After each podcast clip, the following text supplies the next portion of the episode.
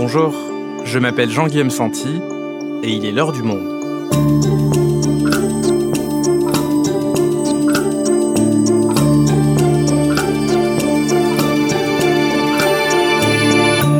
Aujourd'hui, un an après son élection, peut-on déjà faire le bilan de la présidence de Joe Biden? Les États-Unis ont un cycle électoral extrêmement court qui contraint chaque chef d'État à n'avoir les mains libres quasiment que la première année. Alors que retenir de cette première année? Joe Biden est-il parvenu à mettre en application ses ambitions pour l'Amérique? Et alors que sa cote de popularité baisse, doit-il craindre le retour de son ex-rival, Donald Trump, prêt à prendre sa revanche en 2024 Piotr Smolar est le correspondant du Monde à Washington, il nous explique. Quel premier bilan pour Joe Biden? Un épisode produit par Esther Michon, réalisation Amandine Rebillard. It's not a plan that tinkers around the edges. It's a once in a generation investment in America. Du jamais vu dans l'histoire des États-Unis. Un plan aussi ambitieux que la course vers l'espace. Since we built the interstate highway system and the space race decades ago un investissement qui n'arrive qu'une fois par génération. C'est ce que promet Joe Biden aux Américains ce 31 mars 2020 en présentant à Pittsburgh son plan d'investissement massif pour le pays. 2000 milliards de dollars pour moderniser les États-Unis, rien que ça, et ce juste après avoir fait un autre plan de relance de l'économie affecté par le Covid-19. Qui aurait cru cela possible de Biden? Celui que l'on pensait dans le camp des modérés face à l'émergence d'un Bernie Sanders, propose un projet si ambitieux que la presse se met alors à le surnommer le nouveau Franklin Roosevelt, en référence à la politique du New Deal dans les années 30. Joe Biden, Franklin Roosevelt. Roosevelt est-il ressuscité aux États-Unis avec le visage de Joe Biden? Nous sommes un an après ce discours, un an après ces comparaisons flatteuses pour le nouveau locataire de la Maison Blanche, était-elle justifiée? Joe Biden va-t-il parvenir à mettre en application ses promesses?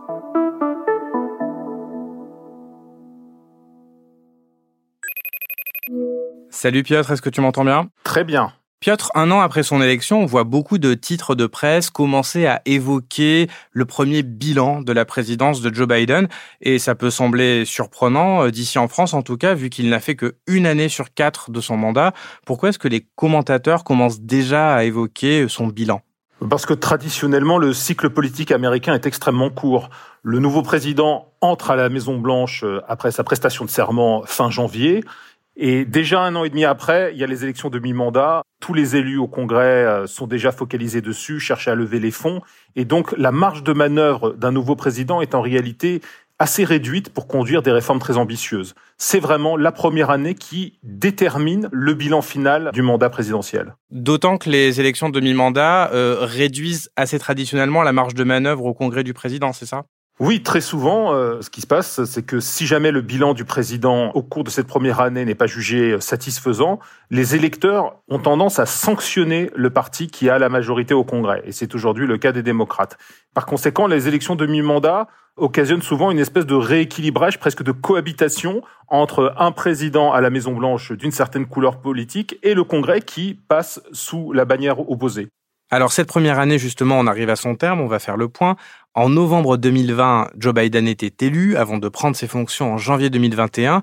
Quelles étaient ses promesses de campagne à l'époque, son ambition pour l'Amérique? On peut dire que son discours de référence, c'est vraiment sa prestation de serment qu'il a prononcé euh, fin janvier, qui est un discours assez fort, scandé un peu comme un prêche, avec des phrases très courtes, presque murmurées à l'oreille du pays, et où il parle avant tout de concorde nationale. Il veut réconcilier les deux Amériques qui se font face, qui ne se comprennent pas, qui souvent se méprisent et qui se lancent des invectives. Aujourd'hui, en ce jour de janvier, mon âme est entièrement dévouée à rassembler l'Amérique, unir notre peuple, unir notre nation. Ça, c'est le premier objectif. Et le deuxième objectif, selon Joe Biden, c'est de préparer le pays à la compétition internationale, à la concurrence, en particulier de la Chine, qui est considérée comme le grand rival systémique sur tous les plans. Et que pour cela, Joe Biden considère que l'État fédéral a un rôle central à jouer pour moderniser le pays. Alors cette ambition réformatrice, cette modernisation, elle se manifeste dans les deux grands plans d'investissement qu'il a présentés. Est-ce que tu peux nous expliquer en quoi ils consistent? Ce sont deux plans absolument massifs du point de vue financier, du point de vue des investissements de l'État fédéral. Le premier, c'est le plan sur les infrastructures.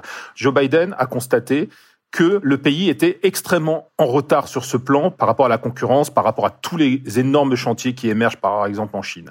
Donc il faut retaper des ponts, il faut bâtir de nouvelles routes, les regoudronner, il faut moderniser les aéroports, les ports, il faut aussi euh, investir dans de nouveaux réseaux modernes Internet, rénover les réseaux électriques.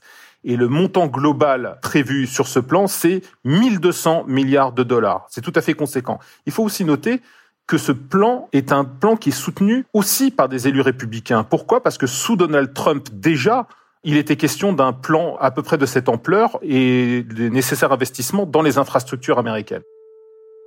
Le deuxième plan, c'est ce qu'on appelle le plan BBB, Build Back Better, c'est-à-dire reconstruire en mieux. Cette fois-ci, il s'agit d'investir à la fois dans l'économie verte, à une hauteur extrêmement conséquente, et puis de réviser les termes de l'État-providence américain. Ça veut dire quoi? Ça veut dire améliorer les filets de sécurité dont disposent les familles, aider les classes moyennes, rendre par exemple la maternelle gratuite pour les enfants de 3 à 4 ans, œuvrer à la création d'un congé parental. Voilà, ce sont ce genre de mesures sociales pour venir très concrètement en aide aux familles et pour pouvoir aussi donner la possibilité, par exemple, aux femmes de prendre des emplois et d'être davantage autonomes, d'être davantage libres. Et alors, quand Joe Biden dit qu'un tel plan n'a pas été fait depuis des décennies, ça peut paraître prétentieux, mais de fait, Piotr, un tel investissement de l'État fédéral dans l'économie, ça ne s'était pas vu depuis longtemps dans l'économie américaine. Bien sûr, si on cumule les deux enveloppes, celle pour le plan sur les infrastructures déjà votée et euh, celle prévue pour l'instant pour le BBB, on arrive quand même à une somme conséquente. On est aux environs de 3 000 milliards de dollars. Par rapport au PIB américain, ce n'est pas forcément euh, énorme, mais par rapport à l'idéologie américaine sur le rôle de l'État fédéral, on est vraiment dans quelque chose d'assez inédit ces dernières années et qui montre bien aussi comment les lignes se sont déplacées dans le débat public aux États-Unis. S'il y a encore quelques années, on nous avait parlé d'investissement de l'État fédéral aussi massif dans l'économie et en soutien aux citoyens, aux familles, sans doute beaucoup de gens auraient considéré ça comme une espèce de rêve socialiste. C'est-à-dire que, en fait, depuis, euh, en gros, Ronald Reagan et sa révolution conservatrice dans les années 80, y compris chez les démocrates, il y avait quand même un dogme économique qui était de limiter quand même au maximum le rôle de l'État fédéral, c'est ça? Oui, à une réserve près, c'est que quand même, Barack Obama, dans le domaine de l'assurance maladie, a aussi conduit une sorte de révolution en étendant l'assurance maladie à des dizaines de millions de personnes qui n'en disposaient pas. On est en quelque sorte dans le prolongement de cet effort. Donc très clairement, les lignes de ce débat ont bougé, et en particulier à gauche, au sein du Parti démocrate, où des convictions qui auraient été qualifiées autrefois de très marginales ou minoritaires, aujourd'hui se trouvent davantage au centre même de la réflexion du parti.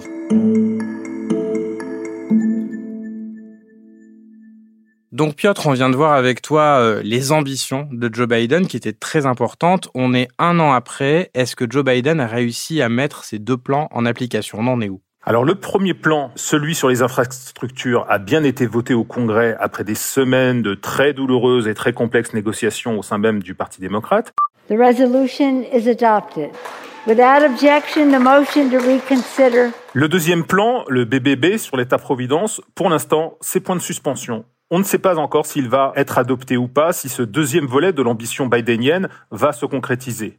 Alors ces deux plans, on a pu le lire, ils sont l'objet euh, de rivalités euh, féroces au sein même du Parti démocrate. Est-ce que tu peux nous expliquer? Oui, on peut vraiment dire que le Parti démocrate s'est déchiré au grand jour pendant euh, ces mois d'automne.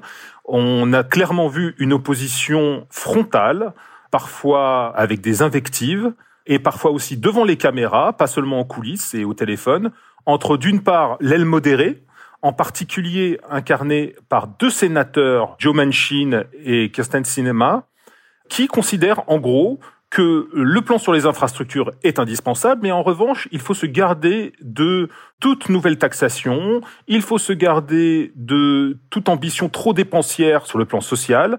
Parce que ça pourrait avoir des effets pervers, parce que l'équilibre de l'assurance maladie est déjà très précaire.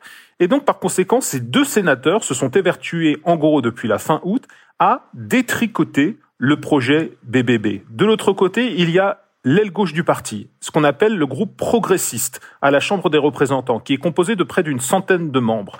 Ce groupe, qui autrefois était un peu à la marge, aujourd'hui devenu complètement central à l'intérieur du Parti démocrate. Et ce groupe, lui au contraire, considère qu'il y a une occasion en or, une occasion historique à saisir au cours de cette première année du mandat de Joe Biden. Après, il sera trop tard. Après, les républicains peut-être reprendront le contrôle d'une ou même des deux chambres au Congrès. C'est maintenant le rendez-vous historique pour faire passer ces réformes sociales extrêmement ambitieuses pour donner aux gens davantage de protection. Pourquoi est-ce que Joe Biden est contraint finalement de tomber au niveau de ces tractations politiciennes entre une partie de son camp et l'autre partie de son camp? D'abord, Joe Biden, c'est 35 ans d'expérience au Congrès. Il connaît par cœur ce qu'on appelle ici euh, à Washington la fabrication des saucisses.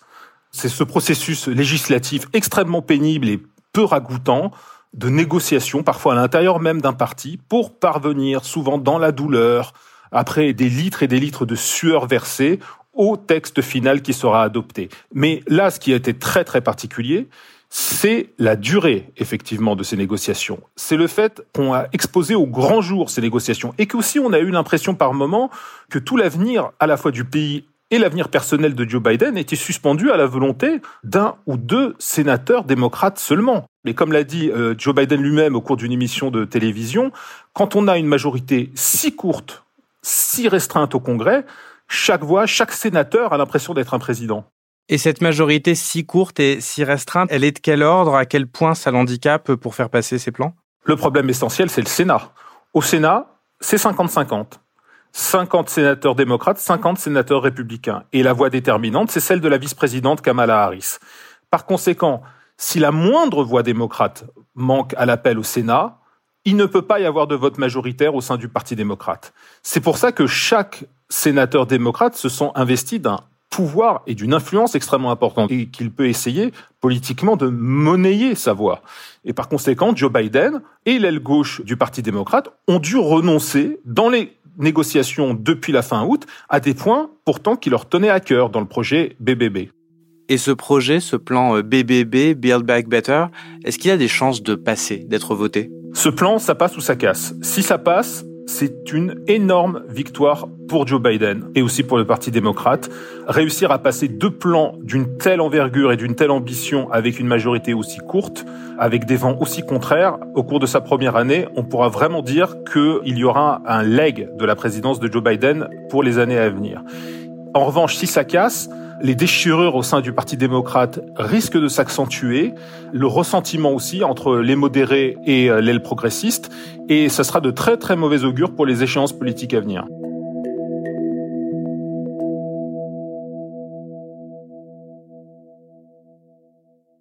Tu viens de nous parler des échéances politiques à venir. Alors on va rentrer dans des indicateurs euh, justement un peu plus euh, politiciens. Et il y en a un que tous les présidents regardent avec attention.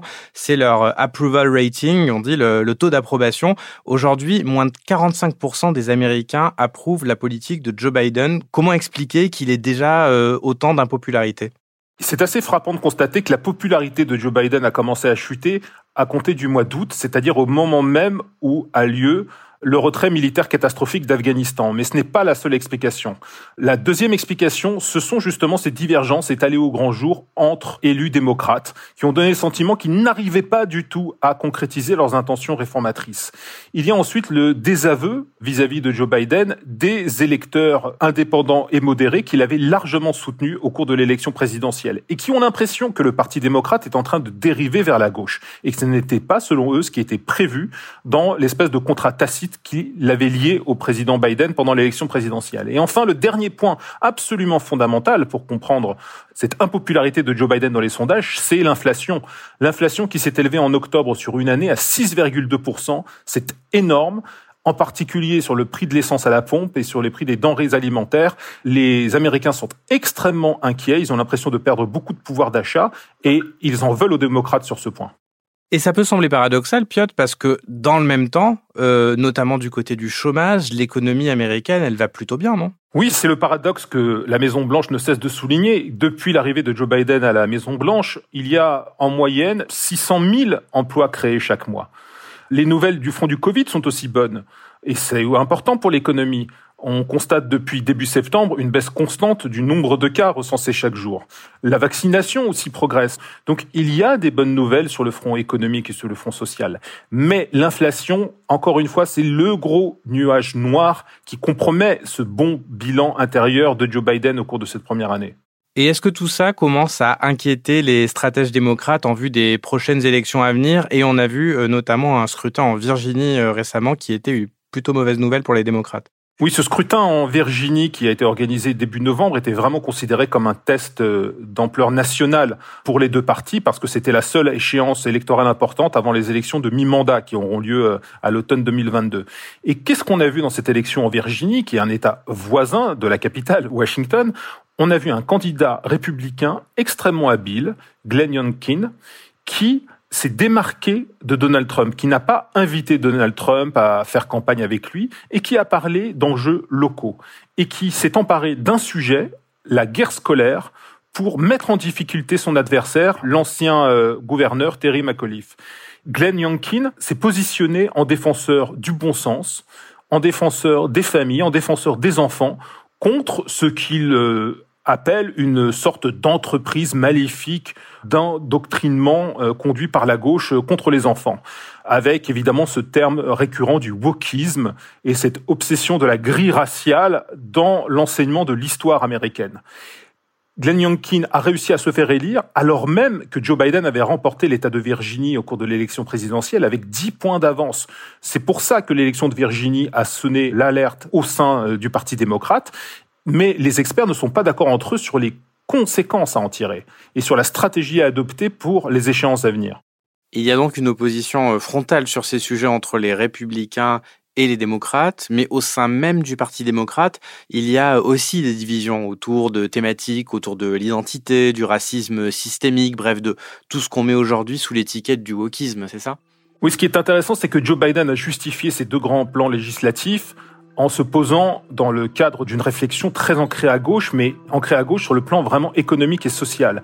C'est-à-dire qu'il appelle à davantage de justice sociale, il invite les grandes corporations et les riches à payer leur juste part, comme il dit, selon son expression, dans l'effort de solidarité nationale. Mais à côté de cette grille de lecture assez traditionnelle sur le plan économique, il y a aussi une gauche qui, elle, est beaucoup plus axée sur des questions de revendication euh, identitaire, qui se pose en, permanence en défenseur des minorités, que ce soit les minorités sexuelles ou euh, la minorité noire, et qui, en quelque sorte, essaye aussi de réécrire le langage politique sur ce plan. Et il y a beaucoup, beaucoup d'incompréhension, ce qu'on a constaté notamment euh, au cours de l'élection en Virginie, où des électeurs indépendants ou modérés qui ont dans le passé, par exemple dans la dernière élection présidentielle, ont voté pour Joe Biden, qui aujourd'hui expriment une grande défiance envers certains des thèmes dont s'emparent euh, les démocrates, et qui ont l'impression d'un langage assez abscon, assez abstrait et assez éloigné de leurs préoccupations quotidiennes.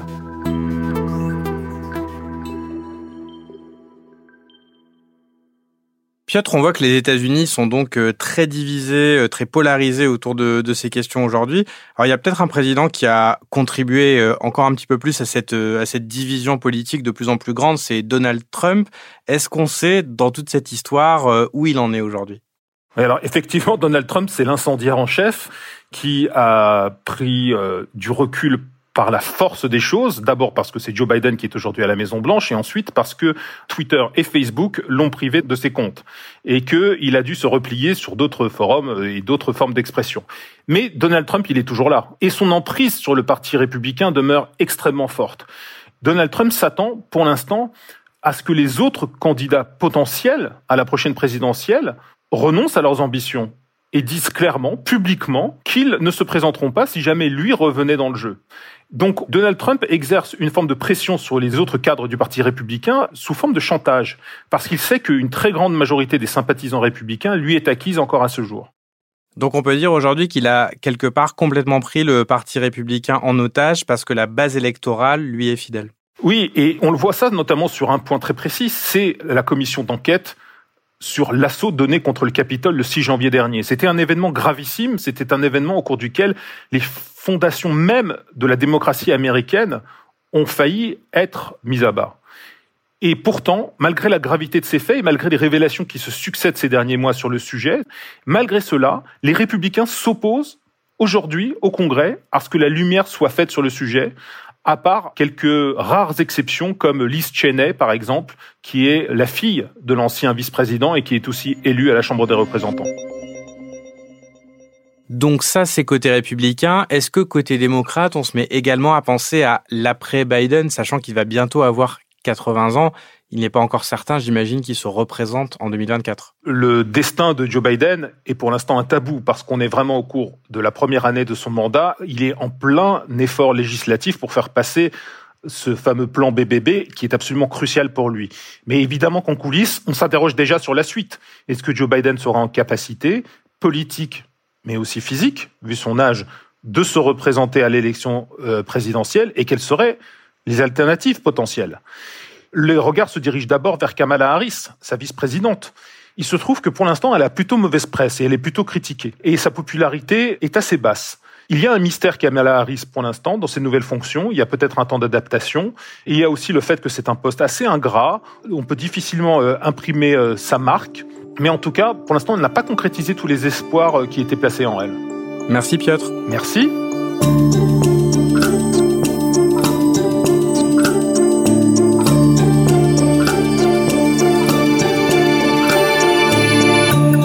Si vous souhaitez en savoir plus sur le sujet, vous pouvez aller consulter tous les articles de Piotr Smolar dans la rubrique internationale en allant vous abonner sur notre site. C'est la fin de l'heure du monde, le podcast quotidien d'actualité proposé par le journal Le Monde et Spotify. Pour ne rater aucun épisode, vous pouvez vous abonner gratuitement au podcast sur Spotify ou nous retrouver chaque jour sur le site et l'application lemonde.fr. Si vous avez des remarques, suggestions, critiques, n'hésitez pas à nous envoyer un email à l'heure du monde @lemonde.fr. L'heure du monde est publiée tous les matins, du lundi au vendredi. On se retrouve donc très vite. À bientôt.